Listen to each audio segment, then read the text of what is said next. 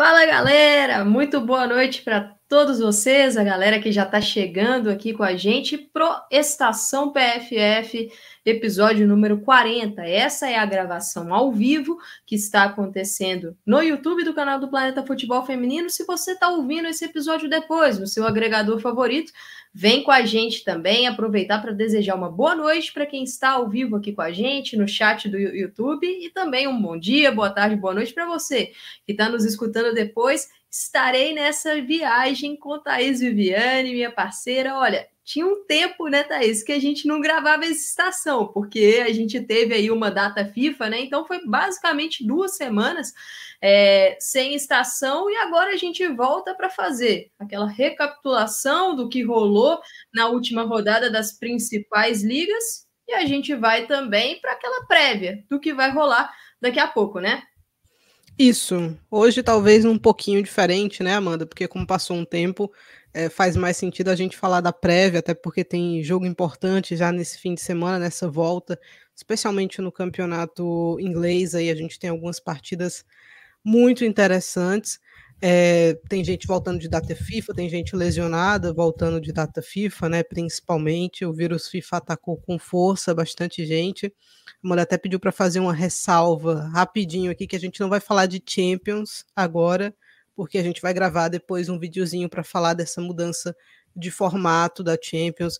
Então, esse esse vai ser o detalhe.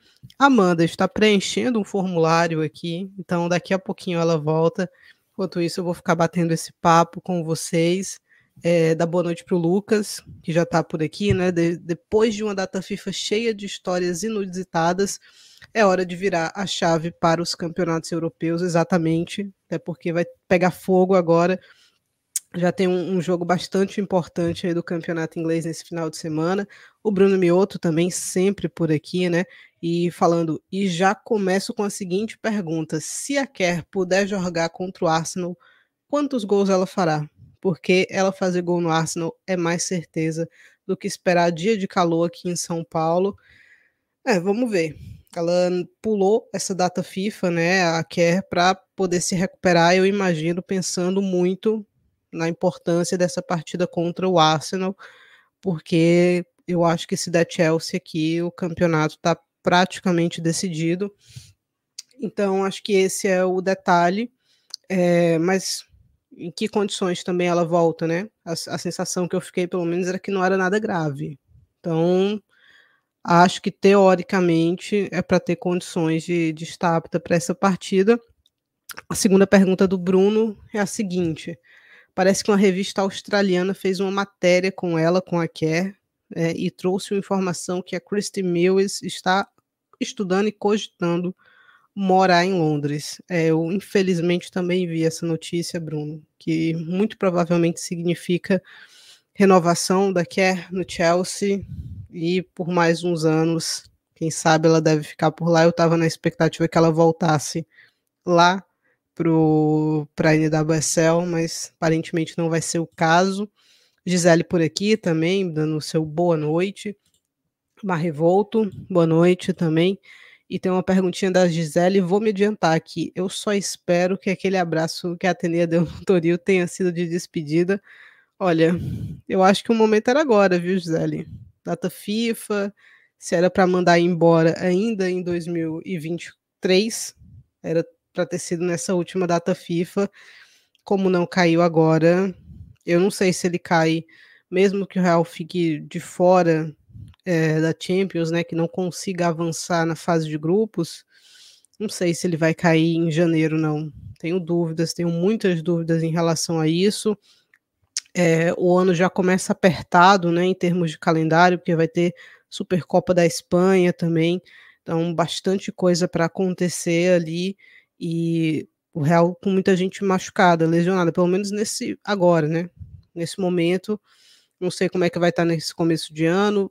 Aparentemente vai se reforçar no mercado, que eu acho uma alternativa muito interessante, porque precisa de gente, especialmente na defesa, né? Muito provavelmente a Bjorn chega mesmo no Real, né, em janeiro, e vamos ver quem chega mais, porque eu acho que precisa de mais gente para defesa mesmo, né? Eu acho que precisa de pelo menos mais uma zagueira. e quem sabe uma meio-campista, porque senão eu acho que as que estão não vão aguentar ficar saudáveis esse tempo todo. Então, acho que esse é o detalhe aí em relação a essas ligas.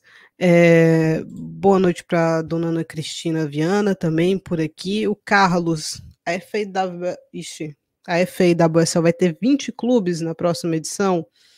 Olha, Carlos, pelo que eu entendi, não. Aos poucos, a intenção é essa, que em algum momento tenha 20 clubes, mas pelo que eu entendi, vai ser uma mudança gradual. Um campeonato inglês, aos poucos, vai adicionando é, clubes até que vai chegar aí nesse número ideal de 20. Eu acho 20 muito. Eu acho que 16 é um número bem legal, mas precisa ter cuidado e precisa ser um tempo confortável para que as equipes subam o nível, né? porque não adianta você adicionar um monte de Bristol na primeira divisão de cara, né? Então acho que esse é o, é o cuidado que precisa ter é, em relação a essa ampliação aí na primeira divisão. Acho que você podia começar pensando em 14, né? E aí aos pouquinhos até, até chegar num número maior, porque eu realmente acho 22 muito pouco. 22 rodadas eu acho muito, muito pouco. Então eu acho 30 um número legal que é o número que a gente tem no, na Liga Espanhola. Então, vamos ver, vamos ver como é que isso vai andar. É, uma revolta aqui também traz a informação. A FIFA confirmou três anos para o Rubiales fora do futebol. Deveria ter sido banido, exatamente, né? Deveria ter sido banido, mas vai passar aí pelo menos três anos fora é, de todo toda a atividade ligada ao futebol. Então, uma pequena vitória, né? Poderia ser melhor, o Bruno Mioto, aproveitando o vácuo, Roma 9 de 9 no Cálcio, 2 a 1 na Fiorentina e segue líder a ponto de ter uma maratona muito dura com a Champions e os jogos contra o Como, Milan, Inter e Supercopa contra a Juve. A Roma faz uma boa temporada, né? Já tinha vem de uma boa temporada, dando sequência de maneira competitiva, né? Na Champions, inclusive. É, e a perspectiva da Juve não é das melhores, porque a gente e a própria Juve já falou, né, que ou a Júlia Grosso renova ou ela vai ser vendida agora em janeiro. Então a Juve ainda pode perder uma peça importante aí do, do seu calendário. Temos a Amanda Viana de volta, hein? Deu certo, Amanda? Deu certo.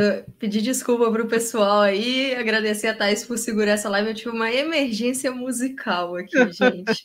Então, vamos começar a nossa viagem aqui agora, né, Thaís? Já puxando a WCL, né? A liga que é a nossa primeira aqui no Estação, para a gente falar um pouquinho sobre a última rodada né? O que aconteceu ali na última rodada, os, os resultados, mas também já começar a projetar, Thais, porque agora a gente entra nessa reta final do ano de 2023 e é uma reta final importante, porque, como você citou, esse jogo Arsenal e Chelsea ele promete encaminhar muita coisa. Então vamos lá com esses resultados aí da, da última rodada da FAWSL. É, dando início aqui à nossa viagem, né? Como de praxe, a gente começa sempre pela Inglaterra. O Manchester United bateu o Bristol por 2 a 0. O Chelsea goleou o Leicester 5 a 2. O Liverpool também goleou o Brighton 4 a 0. O Arsenal derrotou o West Ham 3 a 0. O Everton venceu o Aston Villa 2 a 1 e o Manchester City aplicou uma sonora goleada no Tottenham 7 a 0. O seu destaque dessa oitava rodada, Amanda?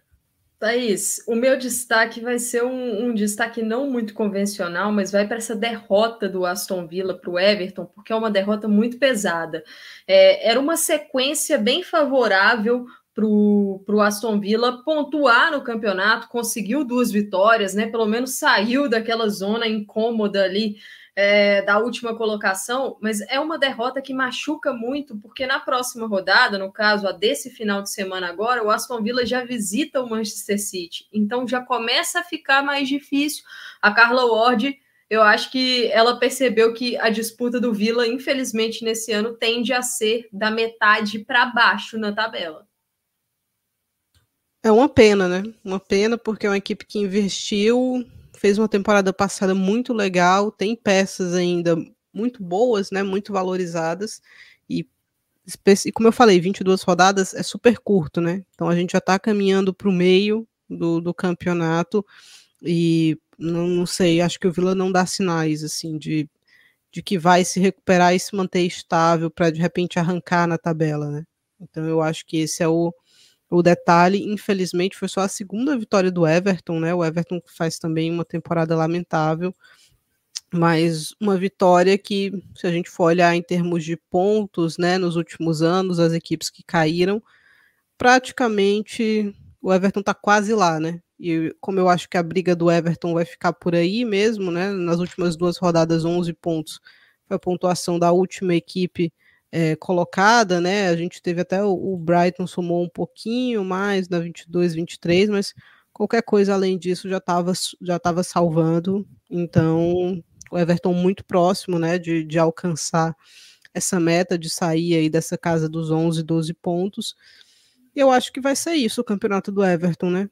Como eu falei, eu acho frustrante, especialmente na temporada passada tinha uma equipe bem interessante em termos de peças.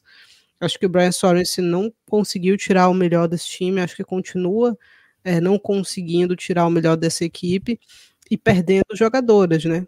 A, em, parou a saída da Bjorn no verão, mas eu acho que agora no inverno não vai ter muito o que fazer, acho que ela vai sair mesmo. E pro Everton é tentar lucrar um pouquinho, né? Porque acho que não vai muito além disso em termos de, de pontos.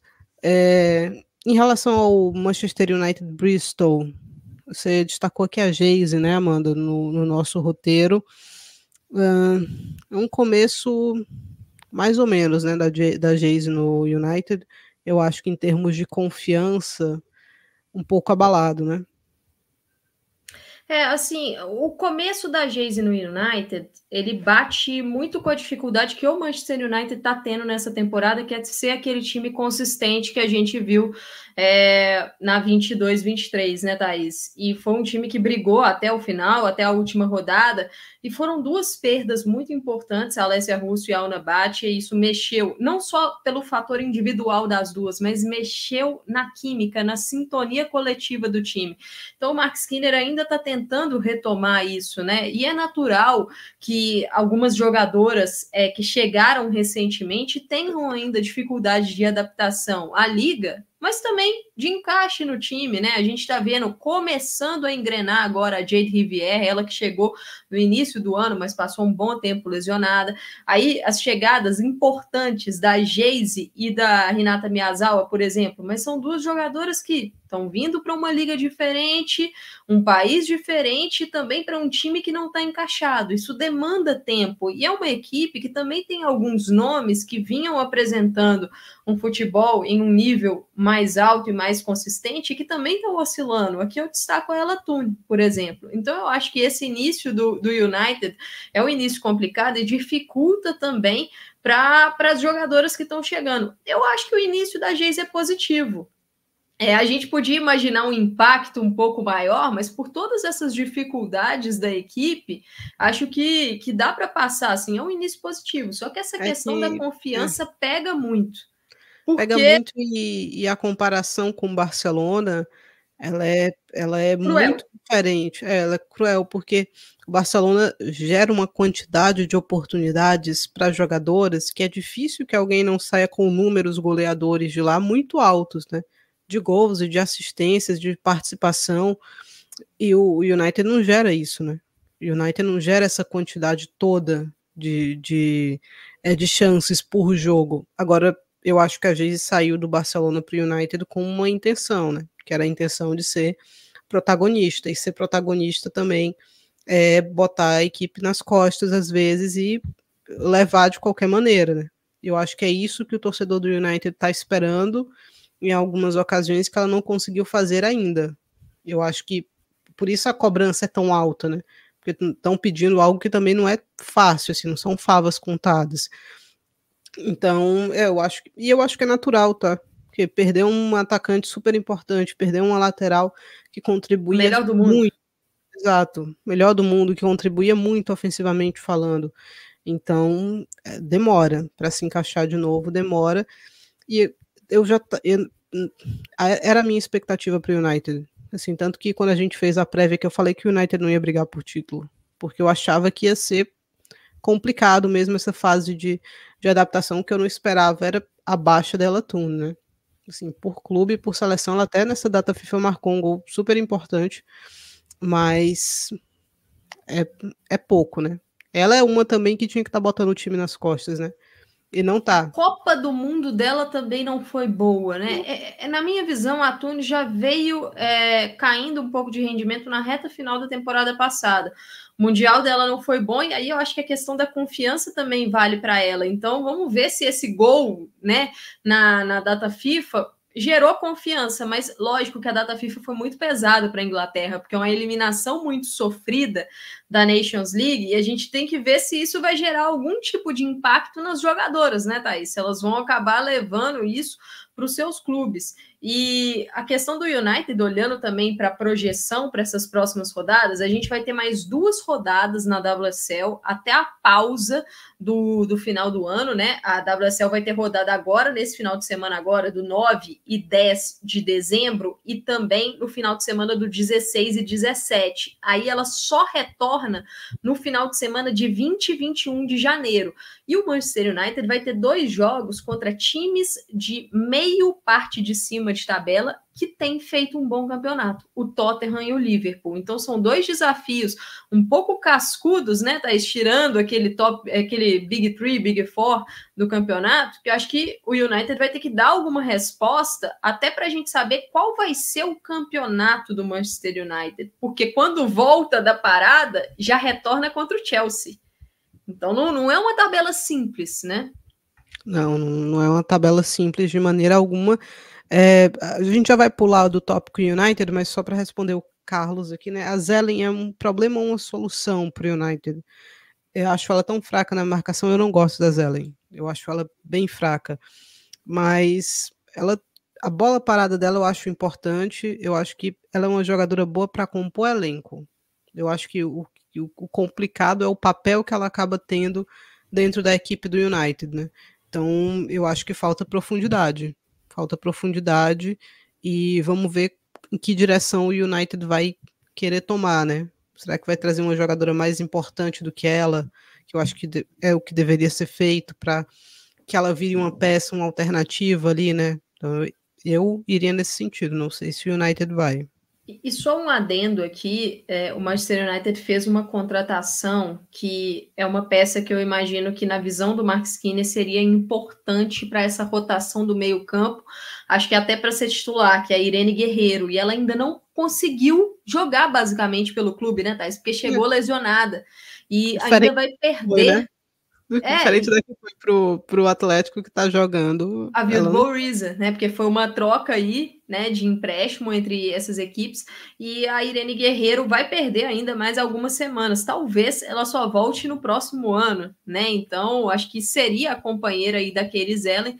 Mas vamos ver como é que vai ser essa sequência do United. Para dar andamento aqui, Thaís, para puxar uma equipe que teve um resultado muito expressivo nessa última rodada e que eu acho que dá confiança depois de alguns tropeços é o Manchester City, porque enfiar 7 a 0 no Tottenham dessa temporada não é uma missão fácil. O Tottenham do Robert William é uma equipe que começou muito bem a WSL, muito consistente. Então, acho que essa vitória para o City dá uma moral para esses jogos finais aí, para ver se consegue recuperar aquilo que perdeu né, nas últimas uhum. rodadas.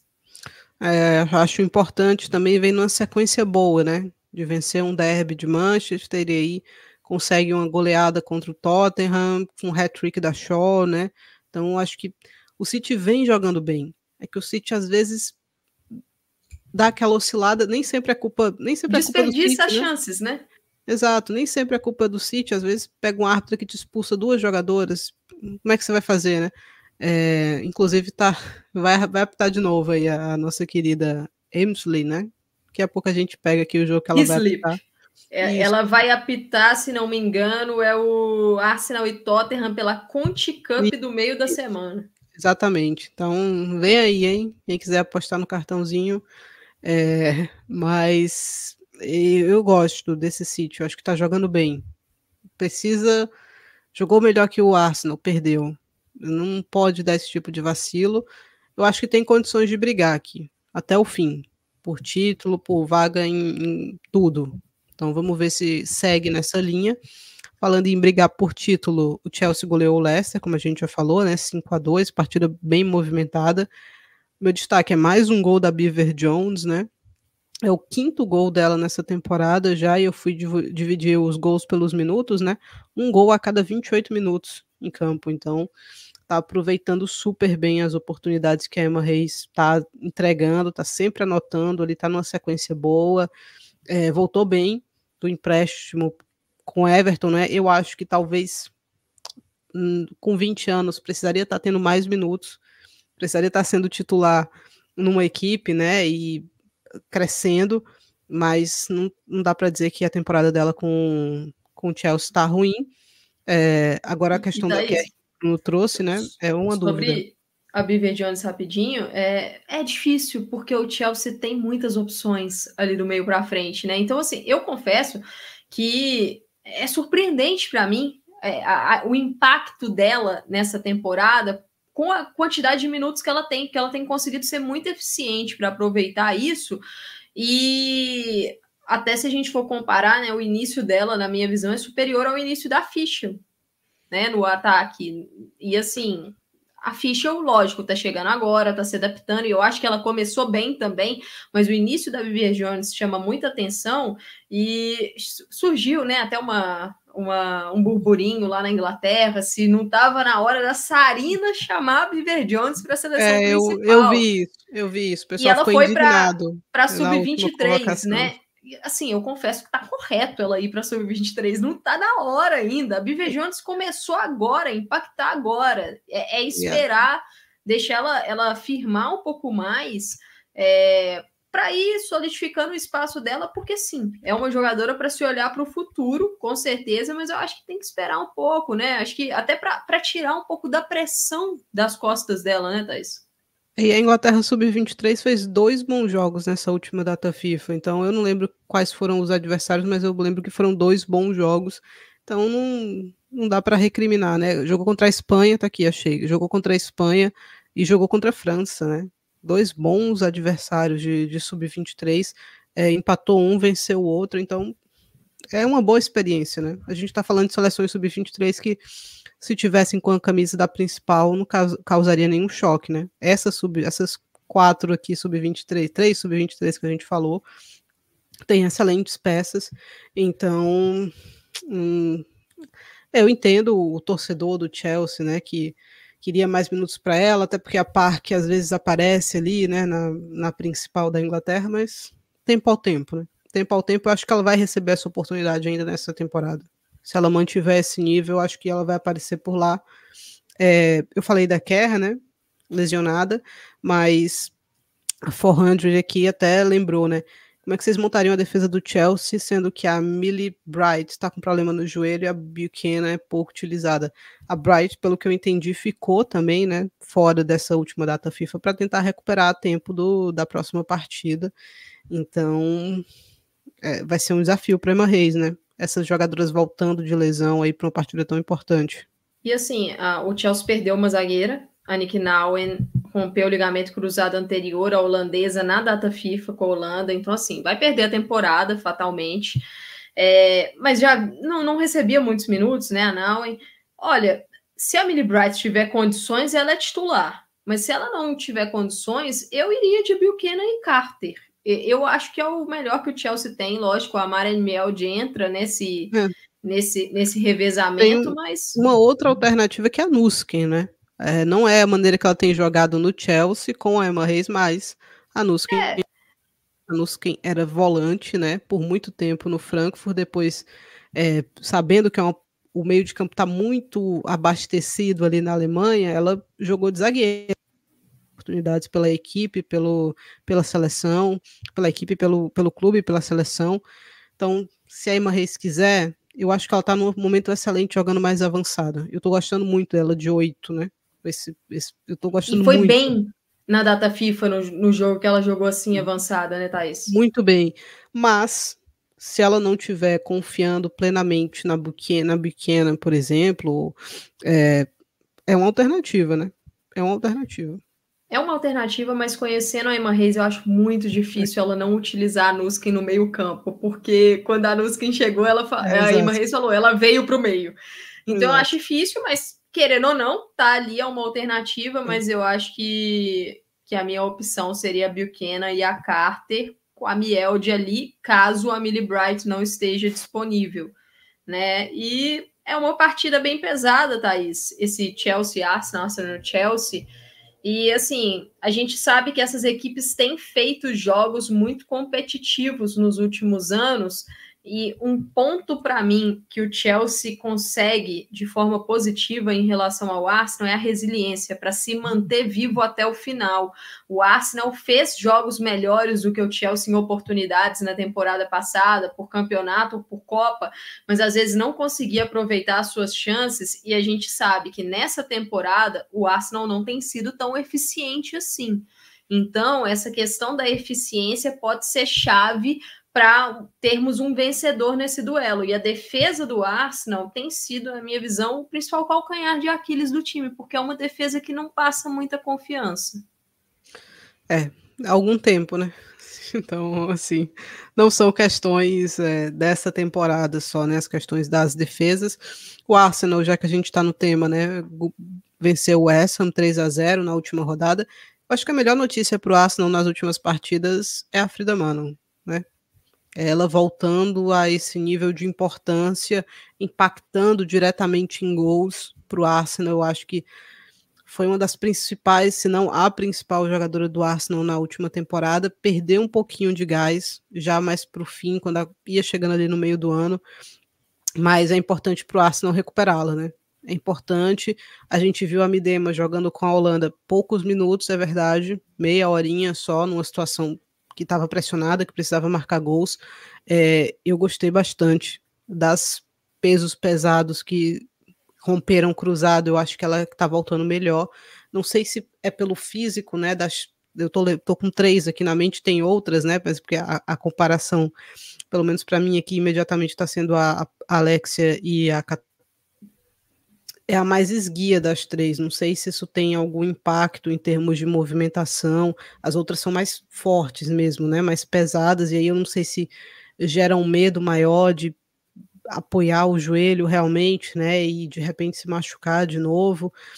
É, mas a Midema tá bem. É que ela tá com os minutos muito controlados ainda. Ela teve alguma outra questão no outro joelho, né? Pelo que eu andei acompanhando, mas na medida que ela for voltando, vai ser uma peça importantíssima para o Arsenal.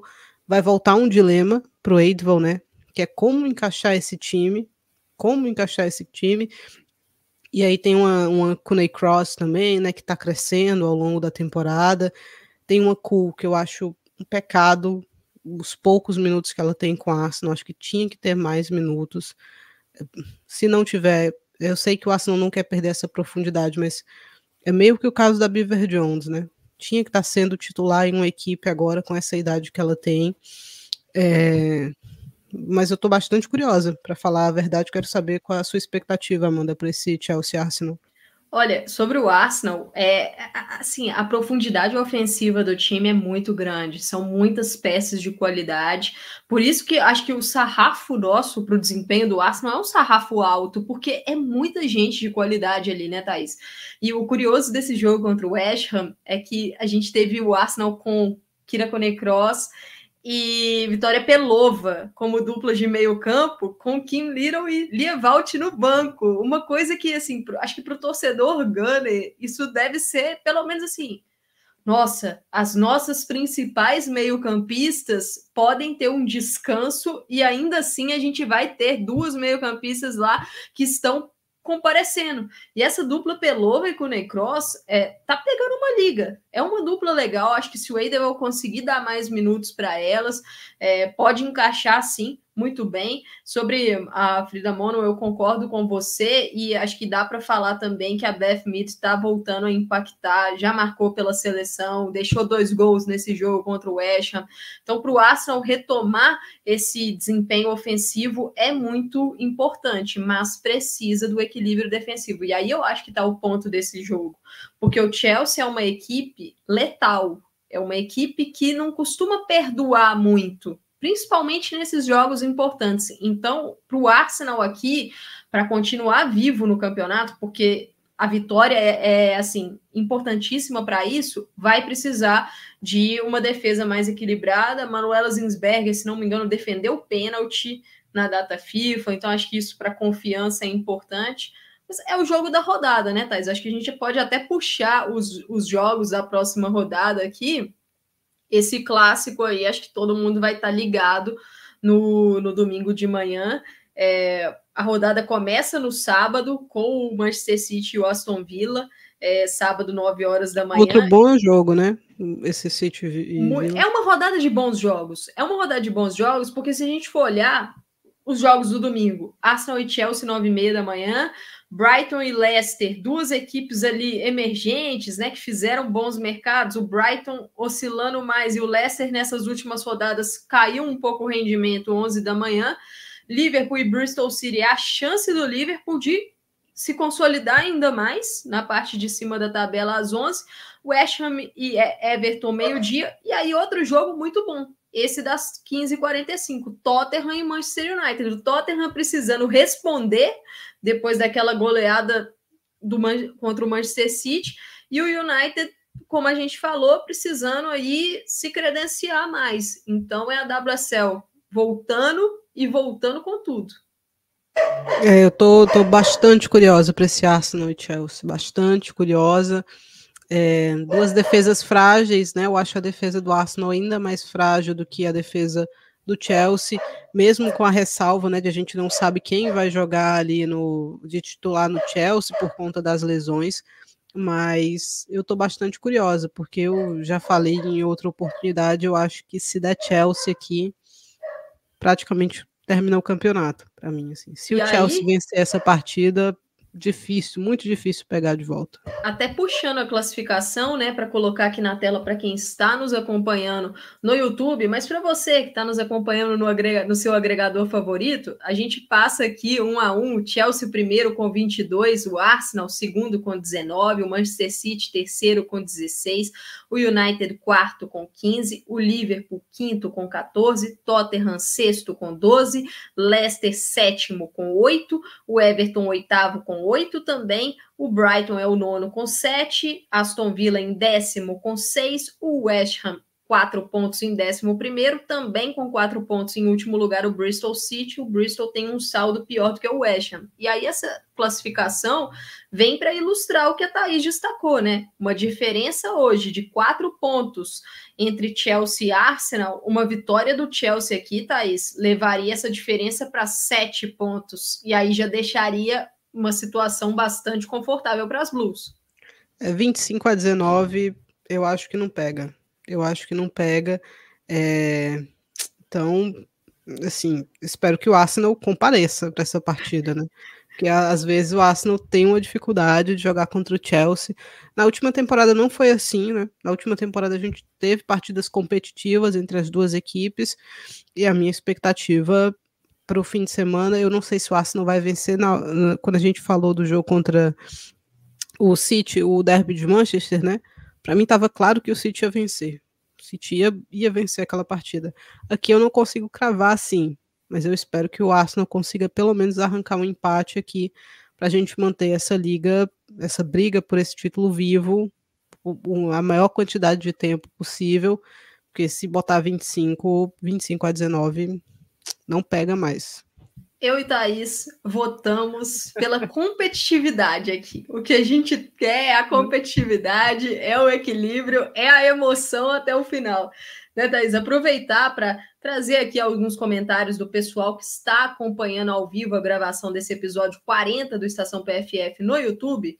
É, o Bruno Mioto fala que se o Chelsea não tiver a quer, aí é 2 a 1 para o Arsenal. Se o Chelsea tiver a quer, Aí é 4 a 2 aliás, 2 a 1 no Arsenal, né? Ele tá apostando no Chelsea das duas formas. Sem a Quer 2 a 1 com a Quer 4 a 2 Aqui com a gente também a Maria Lúcia. 400 falou que se o Chelsea vencer, pode entregar a taça. Gabriela Pinho aqui com a gente. O Carlos Silveira também está apostando no Chelsea 4 a 2 E também temos aqui, Thaís, o Zeca, José Carlos Lourenço, falando que a gente é fera e está aqui na audiência. A gente agradece os elogios de vocês, a audiência e também as interações, né? O pessoal sempre com a gente aqui nas gravações do Estação PFF, Thaís. Bora viajar? Vamos, vamos dar sequência aqui, porque já terminamos o nosso papo sobre Inglaterra. Vamos para a Frauen Bundesliga, que não teve partida, né? Tivemos jogos de Copa da Alemanha, só não tivemos jogos da Frauen Bundesliga. Então, passando aqui só para lembrar, galera, o que aconteceu, né, na última vez que tivemos rodada pela Frauen, né? O West bateu Hoffenheim, o Frankfurt derrotou o Nuremberg, o Wolfsburg derrotou o Duisburg, Leverkusen e Leipzig ficaram no 1 a 1, o Bayern de Munique bateu o Werder Bremen e Freiburg e Colônia ficaram no 3 a 3. O Bayern é líder, né? Para quem não lembrava aí da, da Frauen Bundesliga, o Bayern é líder com 20 pontos, seguido por Wolfsburg com 19. O Hoffenheim fecha é, o top 3 com 14 pontos, que é a pontuação geral aqui, né? Tem Essen com 14, o Frankfurt também tem 14. Então, muita gente aqui é, com esses 14 pontos brigando por essa terceira colocação que dá a vaga na Champions. Na parte de baixo, a gente tem o Duisburg com dois pontinhos só, e na sequência o Nuremberg com três.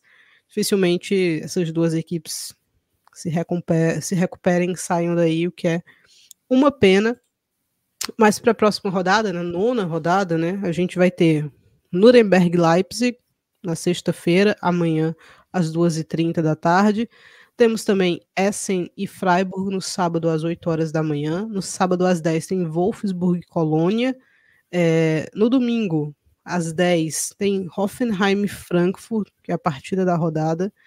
Às 2h30 tem Duisburg e Werder Bremen. E na segunda-feira, 3h30, tem Bayern de Munique e Leverkusen, que é uma partida divertida também, mas é difícil não olhar para esse Frankfurt e Hoffenheim como o jogo da rodada aqui na Alemanha, né, Amanda?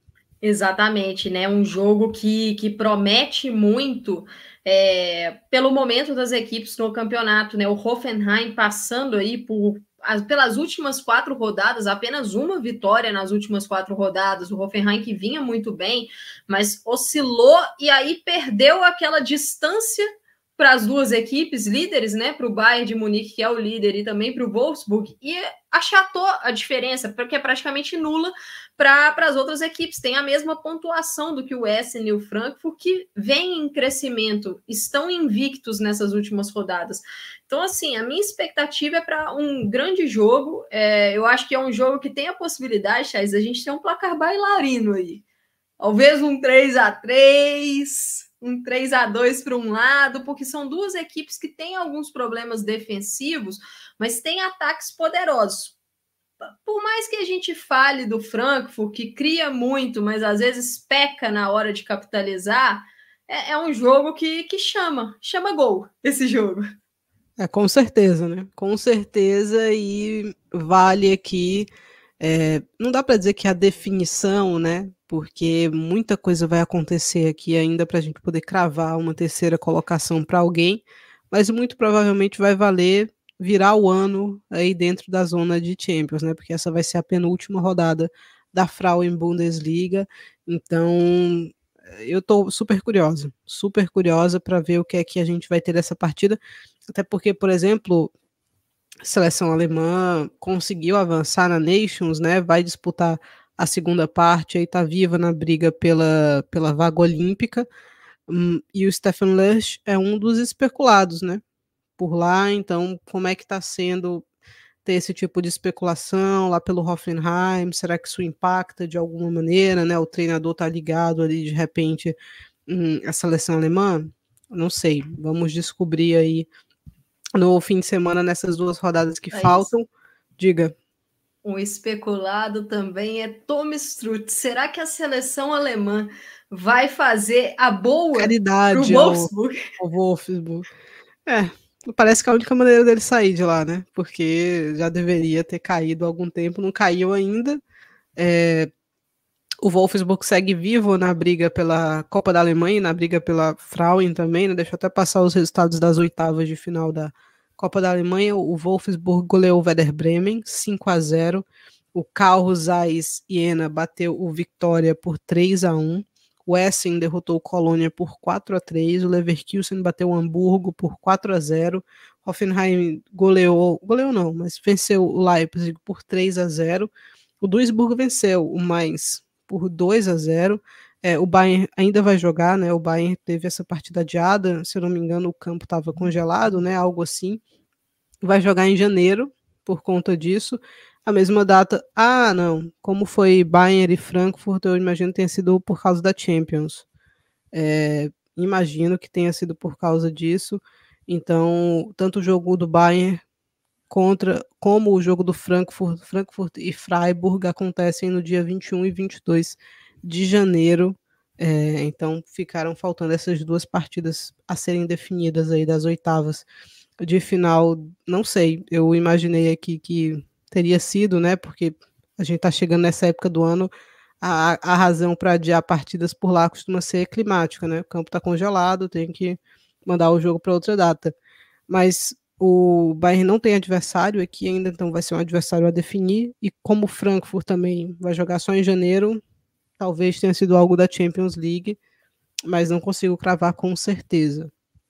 É... E Thaís, é, essa razão climática realmente a gente tem que ficar de olho, né? A gente sabe que o inverno é bem rigoroso na, na Alemanha. É, no campeonato alemão masculino, o jogo do Bayern foi adiado no último final de semana porque estava insustentável. A gente acabou vendo alguns vídeos nas redes sociais, a Pernille Harder brincando lá, brincando com a neve basicamente a 30, 30 centímetros né, de neve, se não me engano, ou, 30, ou 3 metros, não, não sei. 3 metros não, mas 30 uhum. centímetros eu acho que era. Mas é, só para falar aqui sobre esse Essen e Freiburg, eu acho que vai ser um jogo bem importante dessa rodada, porque o Essen já sabe que o Frankfurt ou o Hoffenheim ou os dois vão perder pontos. E o Essen está com os dois ali com 14 pontos nessa tabela. E é uma uhum. equipe que vem fazendo uma temporada muito boa. Na temporada passada foi aquele time de parte de baixo, né, Thaís? E nessa tá conseguindo se manter na parte de cima. Uma vitória importantíssima para cima do Colônia na, na Copa da Alemanha, assim, um 4 a 3 é, com viradas. Então, é, é um time para a gente ficar de olho, porque enquanto os outros vão tropeçando, o Essen tá chegando. E tem muitas jovens. É, é, é, um dos melhores times da Alemanha que trabalha jovens, o Essen. Muita gente passou por lá já. Leno Oberdorf, Lea Schurle e muitas outras aí que em anos recentes passaram pelo Essen. Então, excelente vitrine, dessa vez conseguindo fazer uma temporada mais tranquila, né? Saindo daquele meio de tabela aqui, mais para a parte de cima. Agora, a questão do Freiburg é que essa temporada de Robin Hood, né? Tira um ponto de uma equipe lá de cima e vai e tropeça contra alguém que está dentro da zona de rebaixamento. Não sei o que esperar do Freiburg para esse jogo, pra ser bem uhum. sincero. O Essen vai Tudo pode acontecer. Campanha, mas o Freiburg é uma oscilação maluca, então fica difícil a gente prever o que vai acontecer, mas sobre a Alemanha, hoje a viagem é curtinha, tem só o detalhe do Wolfsburg, né? Atualizações aí da parte médica, perdão, Hulk só volta em 2024, então a gente vai ver mais da Núria ali pelo lado esquerdo, que eu acho que é uma notícia boa para o Wolfsburg. É, a Lenoberdorf já retorna no fim de semana, né? E a Janssen é dúvida para essa partida. Então, o Wolfsburg meio mal das pernas aí, né? Assim, em termos de é. estar tá saudável e não. Mas acho que para Só... finalizar o ano, isso não vai ser uma questão, né? É, assim, eu acho que não. É, eu acho que o objetivo do Wolfsburg agora é tentar continuar essa perseguição ao Bayern e quem sabe aproveitar algum tropeço, né? O Bayern tem um jogo contra o Leverkusen, o Leverkusen é um adversário que pode tentar engrossar ali. Eu confesso que eu não sei se a Carolina Lea Williams do time vai poder jogar esse jogo, porque se ela não puder jogar, ela está emprestada, né, pelo Bayern de Munique pro Bayern Leverkusen. Se ela não puder jogar, é um, é um desfalque importante para o Leverkusen, porque ela vem sendo essencial nessa temporada. A duplinha dela ali com a Nicola Karcheska, né, a uhum. polonesa, tem sido muito boa.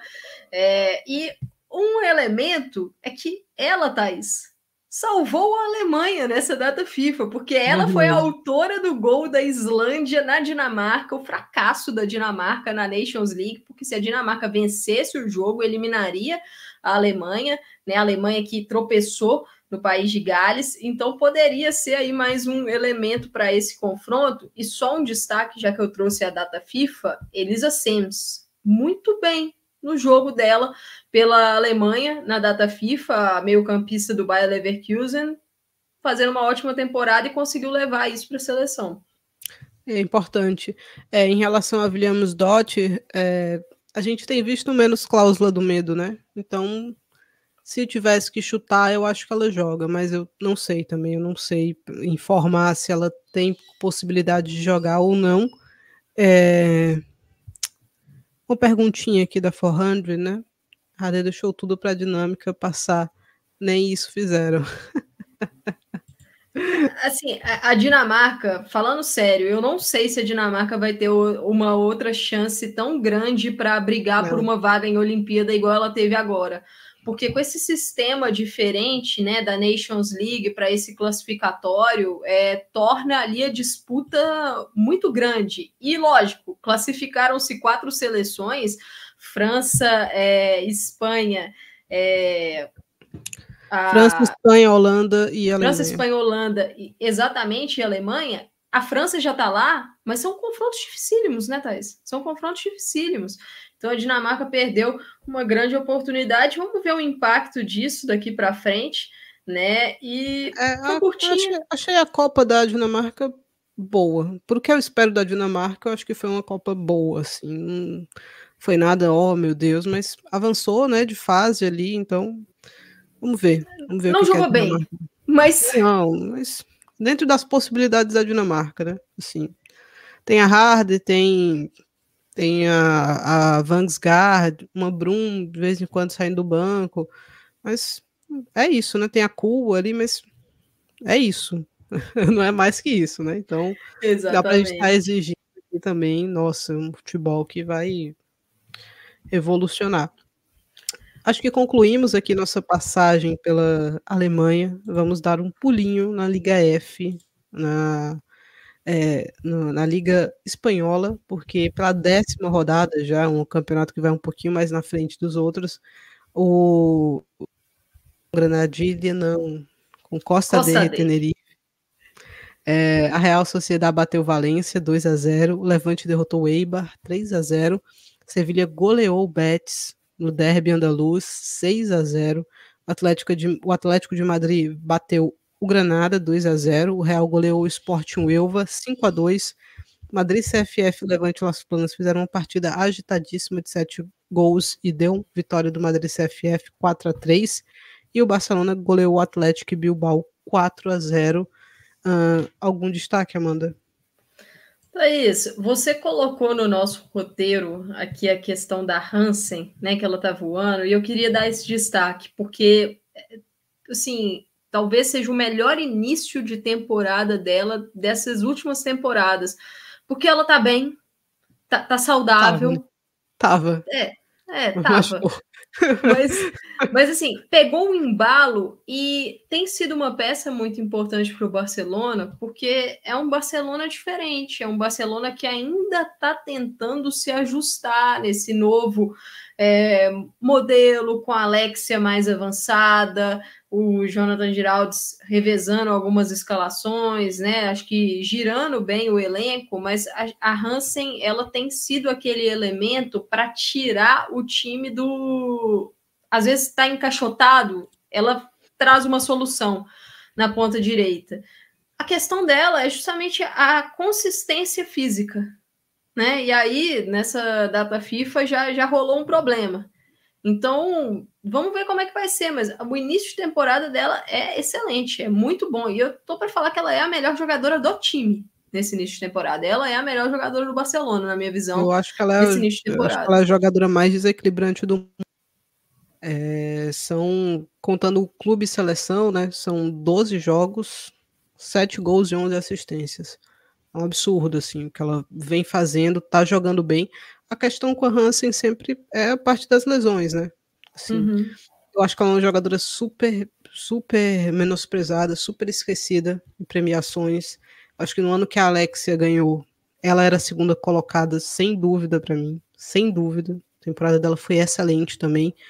E agora ela tá começando muito bem. Eu acho que na temporada passada ela conseguiu ser importante nos momentos importantes, porque ela não teve apta sempre, mas na reta final ali quando as coisas foram decididas bem e ela conseguiu impactar contra o Chelsea, depois na sequência também ela conseguiu é, fazer boas partidas, então eu acho que esse, quem sabe esse seja o ano, né, de explodir de vez, só que precisa jogar, precisa estar saudável, a seleção da Noruega disse que ela já não disputou a última partida porque tinha uma pequena lesão. Então, menção então é disso. Sobre a questão das premiações, eu acho que tem algumas jogadoras que acabam passando é. direto pelo radar. E aí, assim, eu coloco aqui uma outra que acho que recebeu uma atenção não ela recebeu mais atenção por causa da questão fora de campo, que para mim é um absurdo, que é a Patri. A Patri, ela é esquecida nessas premiações e a atenção que ela recebeu, acho que foi muito mais pela questão é, da, da seleção espanhola, que ela não foi para né? a Copa do Mundo, o que eu acho total absurdo, porque o que ela joga dentro de campo de forma consistente, em altíssimo nível, decidindo o campeonato para o Barcelona. Não, não que... é a Liga aqui, mas Grace Guerreiro está nesse. Também. Tá, tá junto aqui, né? Tá nesse rol. É, é uma pena, né? Uma pena porque são excelentes jogadoras. Para para Hansen e para Pátria, a gente pode até falar, ah, mas a seleção da Noruega foi mal e a Pátria não foi para a Copa. Mas para Gueiro, por exemplo, não tem não tem desculpa, né? Assim, então é, aqui a gente reconhece, né? Aqui a gente reconhece essas atletas. Vamos ver se a Hansen vai conseguir continuar ixi, vai continuar bem, né? Bem saudável, jogando bem. Pode ser esse o ano, né? Finalmente não vão esquecê-la aí no churrasco em alguma premiação. É... Tinha outra coisa aqui em relação ao Barcelona. Ah, sim. Alex ainda continua lesionada. O Barcelona falou que era algo menor e que não tinha preocupação, mas se eu não me engano já vão 24 dias e nada, não treinou hoje de novo, aparentemente pelo que estava é, comentando. Então, qual a real gravidade, né, da lesão ali contra o Benfica? E a Paredes está lesionada. Paredes é, se apresentou, não lesionada, mas ela se apresentou. Ela estava se recuperando, né? O processo de recuperação de uma amidalite, se eu não me engano, que isso, foi era isso bastante severa, né? E e ela ficou debilitada e o Barcelona tinha um, um, plano de voltar com ela aos poucos e quando ela voltou agora da seleção espanhola, uma lesão muscular, né? Então, quanto tempo vai levar para se recuperar? Não sei, mas não sei se é uma lesão de semanas ou se é uma lesão de mês, mês e meio, mas é um tempo considerável que ela vai ficar de fora, né? Então, vamos ver como é que vai ser essa volta aí da zagueira. É, em relação ao Barcelona, eu acho que é isso, né? O jogo contra o Atlético Bilbao, o Atlético acho que até sustentou bem, resistiu bem ali ao Barcelona. O Barça só foi marcar mais para o fim do primeiro tempo, é, mas faz parte, né? São equipes em, hoje em patamares muito diferentes. É, é um confronto super histórico, Atlético Bilbao e, e Barcelona. Atlético é, se eu não me engano, o segundo maior campeão, né? Eu não sei, perdi a conta com a quantidade de títulos do Barcelona consecutivos no último ano, mas o Atlético é o, o segundo maior campeão da Espanha. Já foi a principal equipe né, do, do, do país, não é mais, e perdeu bastante esse impacto, então espero que consiga se recuperar, mas é, é muito restrito né, o que o Atlético Bilbao pode fazer pelas questões de contratação, de só contratar jogadoras bascas. Então, fica pequeno ali mesmo, né? O, a, a rede de atuação do Atlético Bilbao. É, o jogo, para mim, da rodada aqui foi esse Madrid CFF Levante Las Planas. Três brasileiras, três gols brasileiros, é, duas marcaram, né? Luane marcou e dois gols da Mônica também, com Danange marcando. É, tá legal. Duas equipes que estão bem legais de acompanhar. Esse time do Levante Las Planas, ele é modesto, mas ele tem nomes interessantes, ele foi bem montado, é uma equipe bem montada, com boas conexões, aí conseguem bons empréstimos, e o Madrid CFF fazendo uma boa temporada, né? Mais uma vez, começando bem, brigando bem, eu acho que a chave para o Madrid CFF está no segundo turno sempre, de conseguir se manter consistente no segundo turno, quando de repente, aquele momento que pode ser o Levante, pode ser o Atlético de Madrid, abrem um pouquinho e não perder a corrida ali, porque todo mundo oscila, né? Eu acho que esse é o ponto para o Madrid CFF nessa temporada tentar ficar o mais consistente possível, mais a maior duração de tempo possível para quem sabe beliscar uma vaguinha aí numa Champions da vida. Até porque, e já pulando para outra equipe aqui, né, para falar do Levante, que também teve gol brasileiro, né? A Nunes marcou dois desses gols. Mas a notícia para o Levante nessa última semana é que o Levante está uma situação financeira muito complicada, muito complicada, e isso afeta a equipe feminina, afeta o Levante como clube num todo, né? Porque é, já fechou as equipes de futebol de areia, já fechou o time de futsal também que tinha. A equipe feminina vai ter o seu orçamento reduzido. O time do Levante está no meio da tabela da, da segunda divisão masculino. Então, os esforços, e o Levante deixou isso bem claro ali na coletiva, vão ser para que a equipe masculina volte à primeira divisão e aí, por consequência, volte com as outras sessões. Mas, assim, para quem quer vender, né? Porque o, o que eu entendi do Levante é isso, não é o movimento mais interessante que a pessoa vai chegar lá oferecendo duas balas, né? Uma Coca-Cola quente para o Levante para jogadoras a Alba termina contrato essa temporada, se eu não me engano. E então, para o Levante, é uma situação de ou vende de janeiro ou perde de graça, se não renovar. A Maria Mendes até tem um contrato um pouquinho mais longo, mas uma situação delicada, porque eu não sei a duração do contrato da Antônia, por exemplo. Pode ser que termine essa temporada. Então, quem quiser pescar, eu acho que o Levante vai ser uma boa equipe para se pescar. O próprio Santos Vera lamentou ali no, na medida que ele pode fazer, obviamente, né, lamentou no Twitter. Eu acho que ele não vai continuar no Levante para a próxima temporada. Eu não sei se ele vai para um outro clube ou se ele vai para a seleção espanhola, porque ele era o preferido das jogadoras ali, né? Quando alguns meses antes da confirmação da Monte Tomé.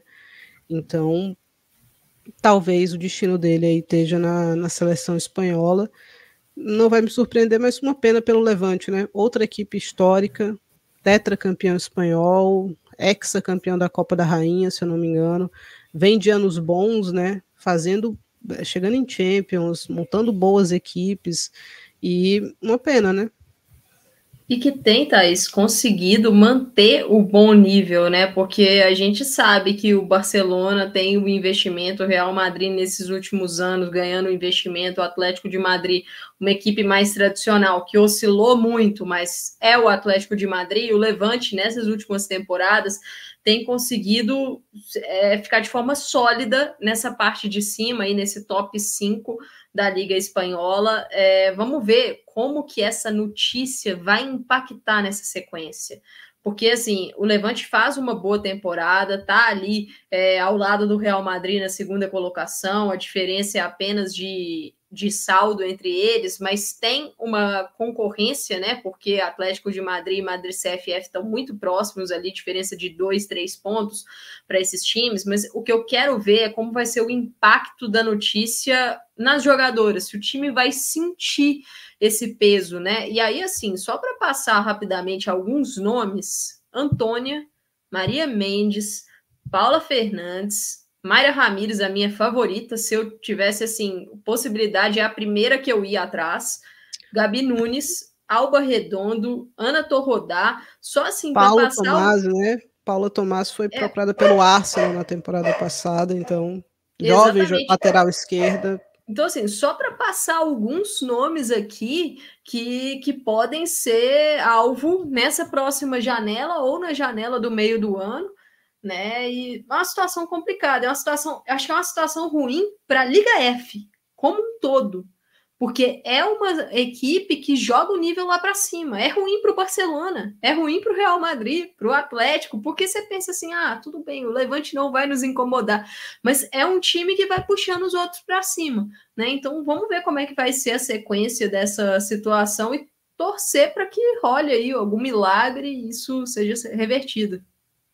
É, e eu até postei, quando eu postei lá no Twitter isso, eu falei, olha, o Levante tem que tomar muito cuidado para não descer no mesmo ralo aí que o Espanhol e que o Raio. Duas equipes importantes, super importantes é, do futebol feminino espanhol, que caíram, o Raio, então, quedas e quedas, um presidente é, terrível, né, o Martin Pressa, que não tem nenhuma vontade de fazer nada pelo, pela equipe feminina, e já deixou isso claro, nem pela base, é, e o raio tricampeão vai caindo, caindo e vai sendo esquecido. O espanhol, a equipe que formou a Alexia Puteles, né? O pessoal associa, obviamente, a Alexia muito ao Barcelona porque ela é torcedora, porque ela está lá há mais de uma década, se eu não me engano, mas ela é formada pelo espanhol. É, MAP passou pelo espanhol, Torrejon passou pelo espanhol. Só nesse Barcelona aí tem uma quantidade tremenda de jogadoras é que passaram pelo espanhol e que se brincar tem título aí com o espanhol também, né? Campeão espanhol, campeão é, nacional, né? Campeão espanhol, campeão da Copa da Rainha. E caiu e não subiu de volta, né? Foi uma das últimas equipes que eu lembro que fez, assim, outras fizeram, né? Mas naquele ano que o Barcelona foi campeão pela primeira vez da Champions, o espanhol fez uma partida duríssima, duríssima. A gente está falando de um time que foi campeão de Champions, e se eu não me engano, foi inclusive o ano que o espanhol caiu, e foi tipo assim, 3 a 2 lá com gol no último minuto do Barcelona para vencer essa partida. Então, uma rivalidade que você perde na primeira divisão, o Raio, mesmo descendo pelo ralo aí para segunda, terceira divisão, se eu não me engano, agora, é, quase que tira o Real da Champions, entendeu? Essas, essas rivalidades, mesmo que o nível técnico às vezes não seja parecido, essas rivalidades são o que fazem também o futebol ser muito competitivo, né? Então, perder isso seria tristíssimo, então que o Levante consiga aí se manter minimamente competitivo na primeira divisão, porque é importante. Thaís, vamos para o Real Madrid, que venceu o Sport Melva por 5 a 2 E assim, foi um jogo muito estranho, porque o Real meio que concentrou os gols em blocos, né? Foram três gols muito rápidos no primeiro tempo, digo, numa diferença de minutos muito pequena, e os dois gols ali também da Mola muito, muito rápidos na segunda etapa. Mas antes de você falar desse jogo, eu queria trazer um comentário aqui no nosso chat, a galera que está acompanhando a gravação do episódio 40 do Estação PFF ao vivo no YouTube do PFF, da Gisele, porque ela falou uma coisa aqui que te trouxe esperança durante a semana. A Gisele falou assim: a Bjorn tem contrato com o Everton até quando? Gisele, o contrato da Bjorn com o Everton vai até o meio dessa temporada, até o final dessa temporada, ou seja, o meio de 2024. Aí ela fala que rolou um vídeo da Misa e da Tereza pedindo para a Sofia Svava chamar a Bjorn para uma resenha depois do ah, jogo entre Espanha e, e, Suécia. Não, não, foi a, não foi a Svava, foi a Jacobson, né? Ex-Real Madrid ah, é, que... So para fazer a conexão ali. A Bjorn chegou até a pintar no, na, onde você inscreve as jogadoras na Federação Espanhola é, como jogadora do Real, né? Rapidinho ali no, no verão, mas foi, foi e voltou muito rápido, porque o que a gente sabe é que foi um pedido do Brian Soares que estava tudo acertado para ela ser liberada, ela seria vendida mesmo, e foi um pedido do Brian Soares que o Everton abortasse, né, ali a, a transação, mas eu acho que inevitavelmente, a não ser que a gente veja uma virada de mesa muito grande, eu acho que ela vai ser jogadora do Real Madrid em janeiro. É, o que eu acho que só ela para a defesa é nesse momento não é suficiente. Então o Real precisa. Ela é para estancar a sangria máxima, assim. Mas, por exemplo, a Svava voltou lesionada um mês e meio dessa última data FIFA. Só tem a Olga. De lateral esquerda. Você pode improvisar alguém ali? Pode. Mas a Olga vem de jogar todos os minutos possíveis com todo mundo, com seleção, com clube. Então, eu acho que precisa de pelo menos mais uma zagueira. Pelo menos mais uma zagueira em janeiro. Quem vai ser? Eu não sei. Até para a gente puxar o momento, a Rocio num momento muito ruim, a Ivana não foi bem nessa data FIFA com a Espanha. É, a Kathleen, eu estava até querendo ver a Kathleen jogar contra o Japão. E curiosamente, é, ela não entrou em nenhum dos dois jogos contra Sabiamente. o Japão. Sabiamente, contra, ela não entrou. Contra a Nicarágua, muito difícil avaliar o, a atuação da Kathleen, porque a Nicarágua não é uma seleção que oferece riscos para a seleção brasileira.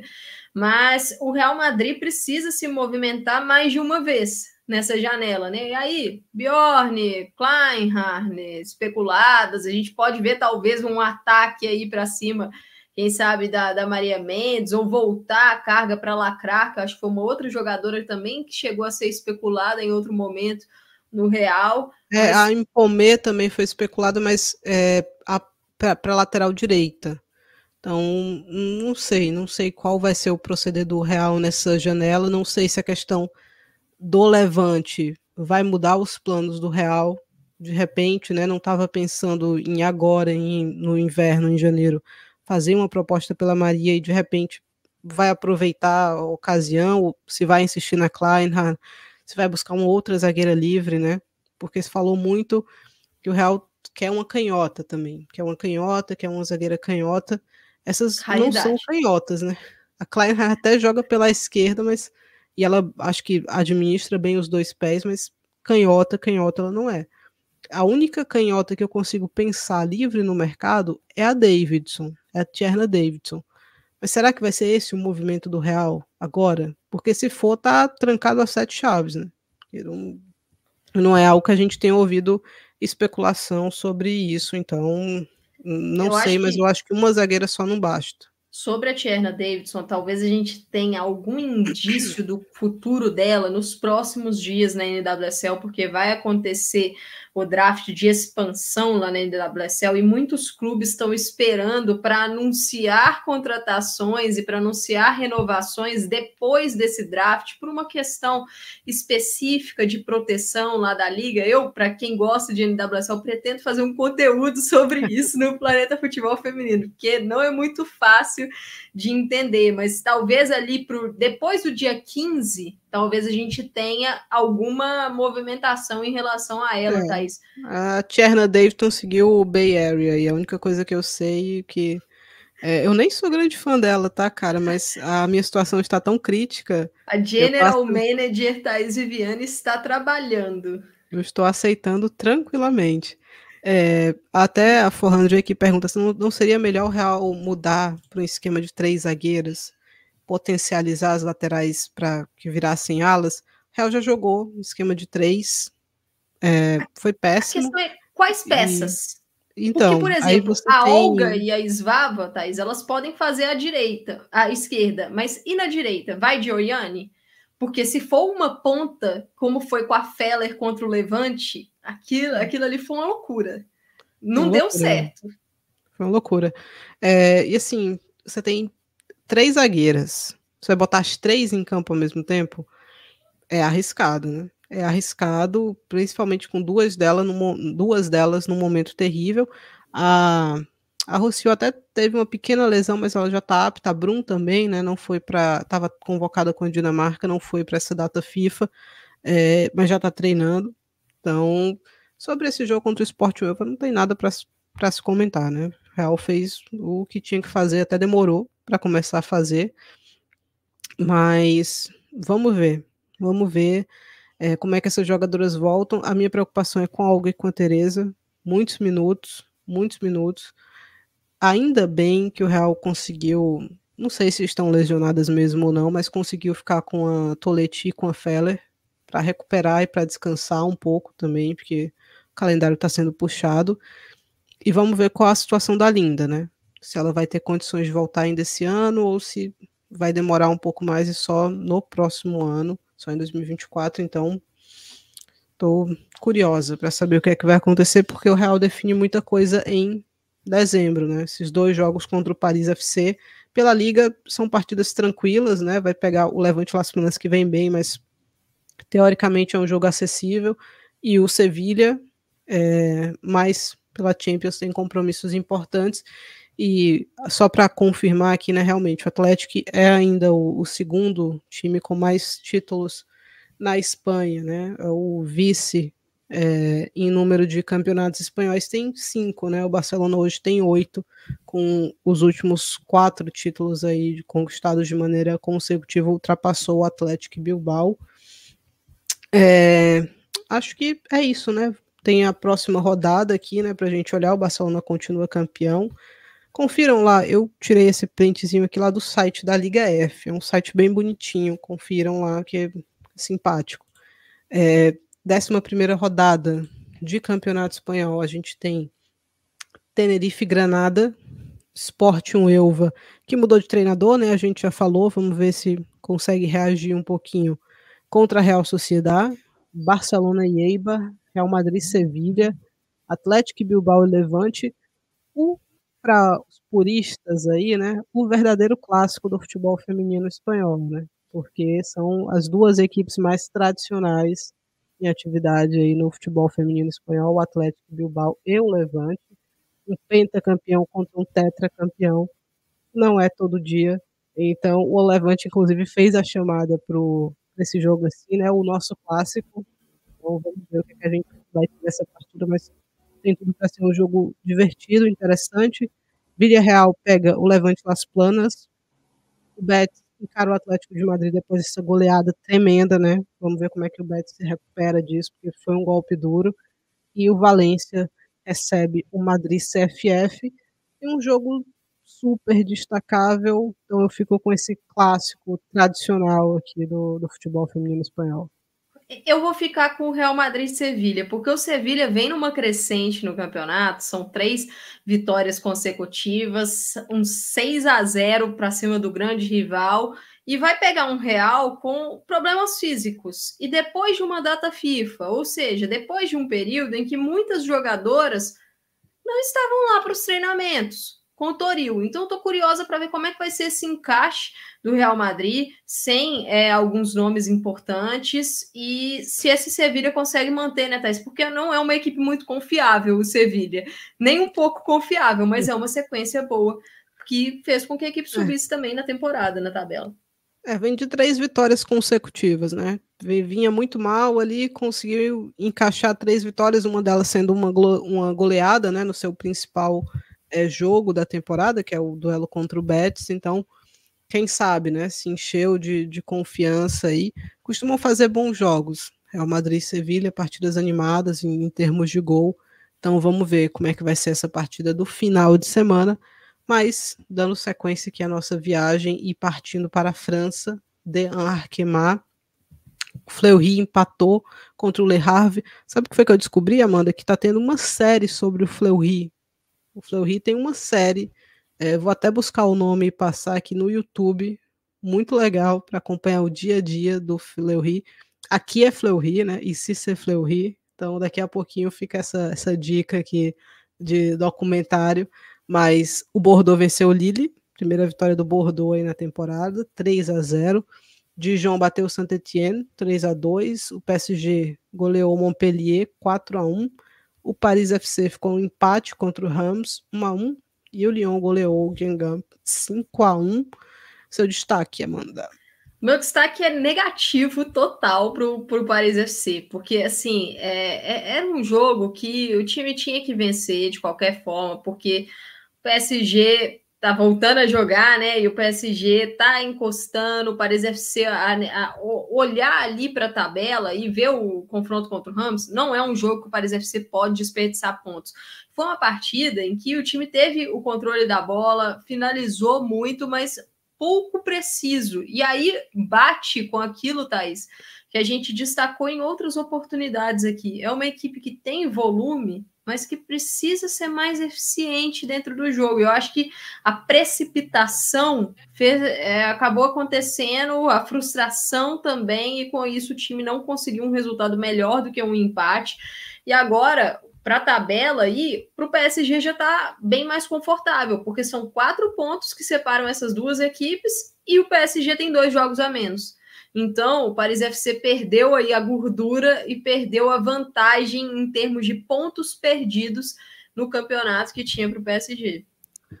É, é, eu acho que, assim, o PSG, é, apesar de tudo, tem condições de assumir essa vice-liderança aqui de maneira relativamente tranquila, né? Não vai ser nenhum bicho de sete cabeças vencer as partidas que tem para fazer, as partidas atrasadas aí. Então, acho que o, o natural vai ser isso, né? O PSG se colocar ali como vice.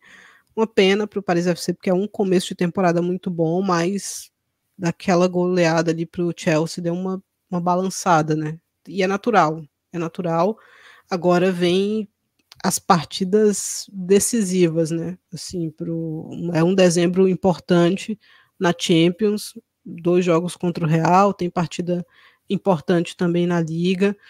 Então vamos ver se o Paris FC vai resistir ou se ele vai dar aquela oscilada que é normal, né? Seria normal, pelo menos, caso aconteça, né? Porque já fez eliminou o Arsenal, eliminou o Wolfsburg, né? já foi tremendo a temporada do, do Paris FC. Vamos ver como é que a coisa se desdobra.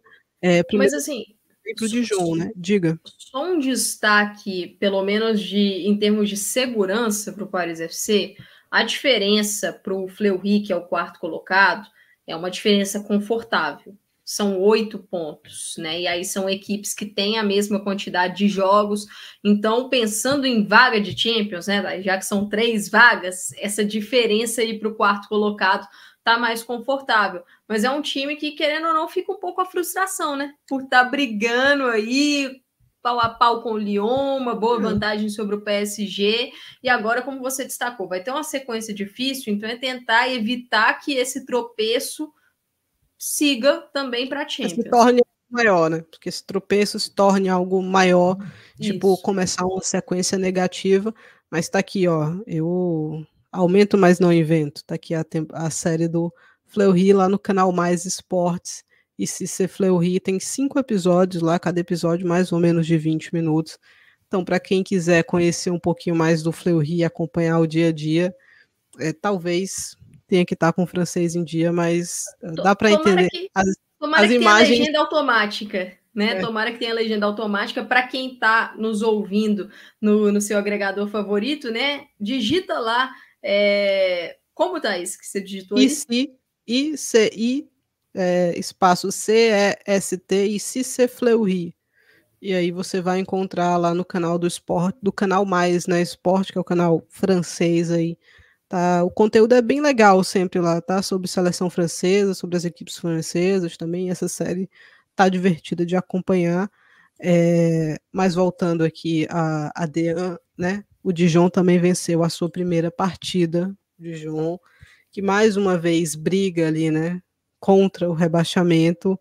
Os dois venceram juntos, né? O Bordeaux e o Dijon venceram na mesma rodada seus primeiros jogos estão juntos em termos de pontuação, né? O saldo do Bordeaux é melhor, por isso que ele está fora da zona de rebaixamento. Mas talvez a gente tenha uma briga mais interessante por aqui, né? Até o Guiangamp, eu vou adiantar aqui rapidinho a tabela para a galera entender. Até o Guiangamp a coisa tá bem embolada, né? Que a gente está falando de uma diferença só de três pontos do Lanterna até o oitavo colocado, então acho que vai ser divertido essa parte de baixo aqui cada um tirando ponto a seu tempo, qual o impacto de Amandine Henry, né, também, nesse Lille. Exatamente. Eu acho que essa vai a ser partir de janeiro, né, Thais? A partir de Exato. janeiro no Lille. E assim, e fevereiro, né? rodada... né? Janeiro e é. fevereiro, é... acho que é o tempo que ela vai ficar por lá. É... Thaís, mas que rodada tenebrosa para o Saint Etienne, né? Porque tinha vencido o Lille na rodada anterior e aí, assim, ó, vencemos o Lille, primeira vitória no campeonato. Aí na rodada seguinte, Todo perde um confronto direto para o Dijon, vê o Bordeaux vencer também. Então, voltou para a lanterna.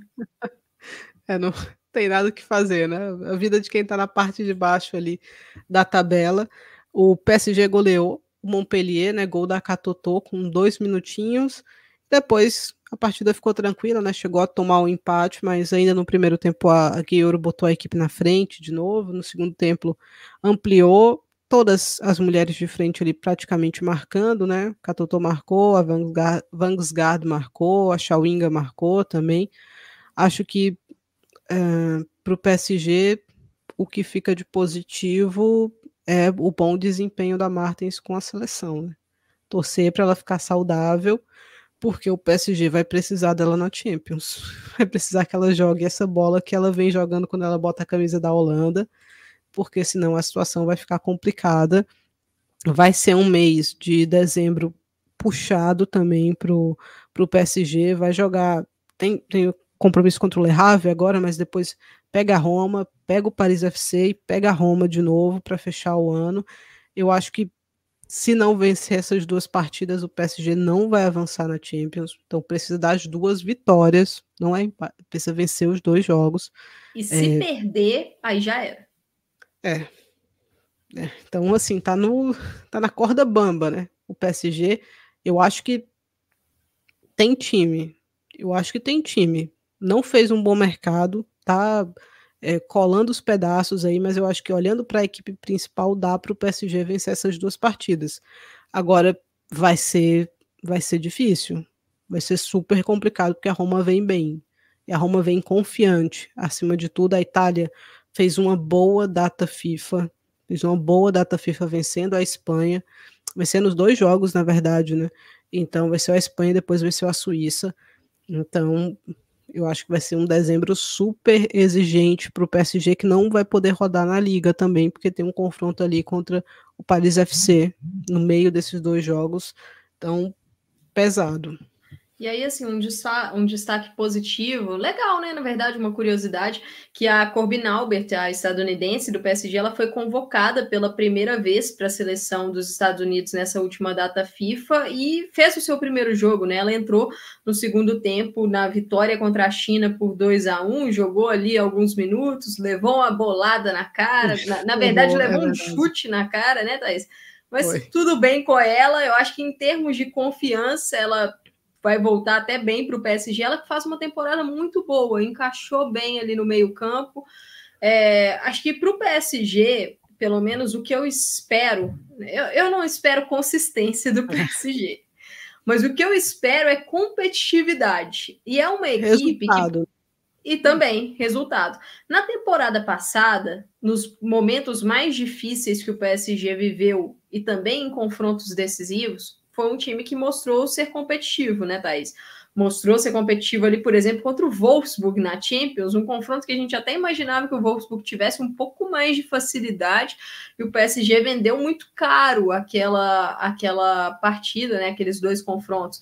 Vamos ver se traz isso agora para a Liga dos Campeões. Esse jogo contra o Le tem que ganhar, tem que ganhar, e, e tem que, que ter um, pelo menos um pouco mais de segurança defensiva. Eu acho que aí é o é, não, ponto. E, é, assim, e assim, para brigar por essa vaga na Champions, o desempenho tem que subir. O jogo contra o Ajax foi uma vergonha. Assim, o Ajax fez uma partida excelente. O PSG não pode fazer um jogo daquele nível. Então, vamos ver. Vamos ver, mas tá, tá, como eu falei, tá na corda bamba aqui. Agora, olhando para o Lyon, que teve vida tranquila e que vai muito bem, obrigada, né, na temporada até aqui, é, 250 gols para Ada Hegerberg com a camisa do Lyon, né? Foi essa marca que ela atingiu aí recentemente, então talvez a última temporada da Ada com o Lyon, Amanda. Olha, é, especulação de mercado, né? Ouvi dizer aí que o Barcelona fez contato, mas a gente não sabe até que ponto isso é verdade. Também pode ser questão de empresário, né? Tentando elevar ali é, talvez uma proposta para renovar com o Lyon. Vai ser um nome, com certeza, que vai agitar, principalmente a partir de agora, né? De janeiro, né, Thais? A questão já do, do possível pré-contrato que ela pode assinar com alguma equipe, já que o contrato da ADA também uhum. acaba no meio do ano de 2024 ela marcou pela Noruega na data FIFA. O é... hat-trick, vinha de marcar dois gols, né? Então. Vem crescendo na temporada. É, com o Lyon. Contra a Noruega, acho que ela estava precisando daquilo, porque tem sido puxado pela seleção, né, ultimamente. Então, estava tava precisando é, de um desempenho bom e a Noruega precisava também, né? Dar uma, uma. A Noruega, no papel, tem um time excelente, mas não tem sido assim no campo ultimamente. Então, e fora de campo também. É, é, fora de campo também é outra seleção cheia das suas picuinhas. Então, não sei. Vamos ver, mas o Lyon tá bem. O Lyon tá bem, tá tranquilo nesse começo de temporada, um grupo super acessível, não vai se desgastar. Vamos ver quando, quando chegar o um momento importante. É, tá com algumas lesionadas agora.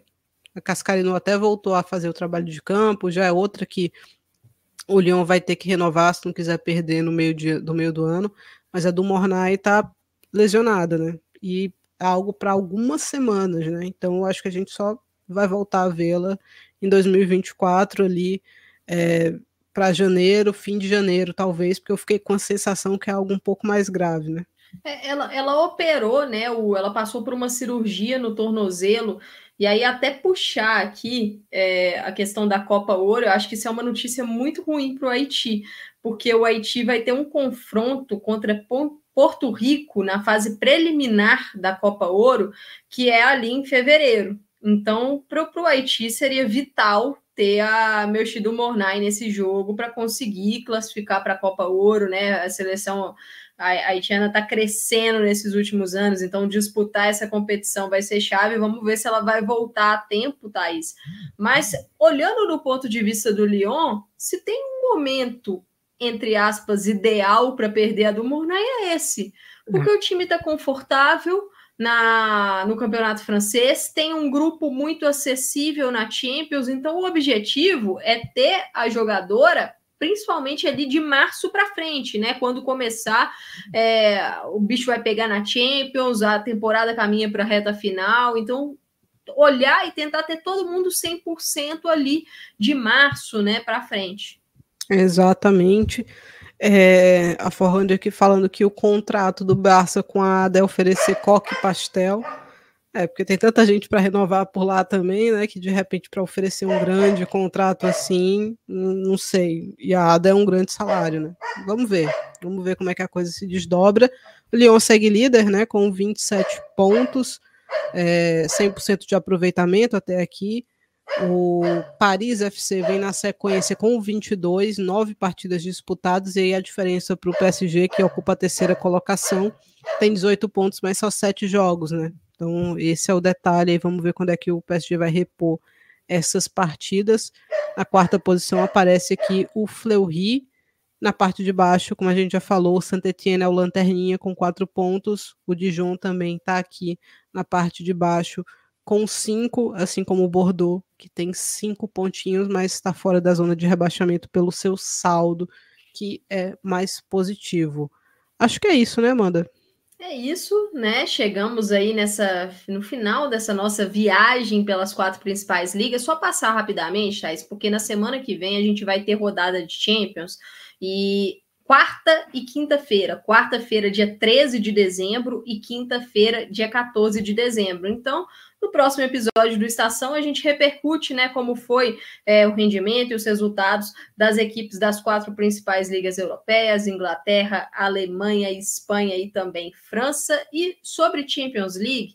Tivemos aí o anúncio né, da mudança na Champions, também da criação de uma Liga Europa. A gente está pretendendo fazer um conteúdo específico sobre isso no Planeta Futebol Feminino, porque demanda mais tempo, né, Thaís? Para poder entender tudo, é, explicar de forma é, um pouco mais detalhada as mudanças dessas competições.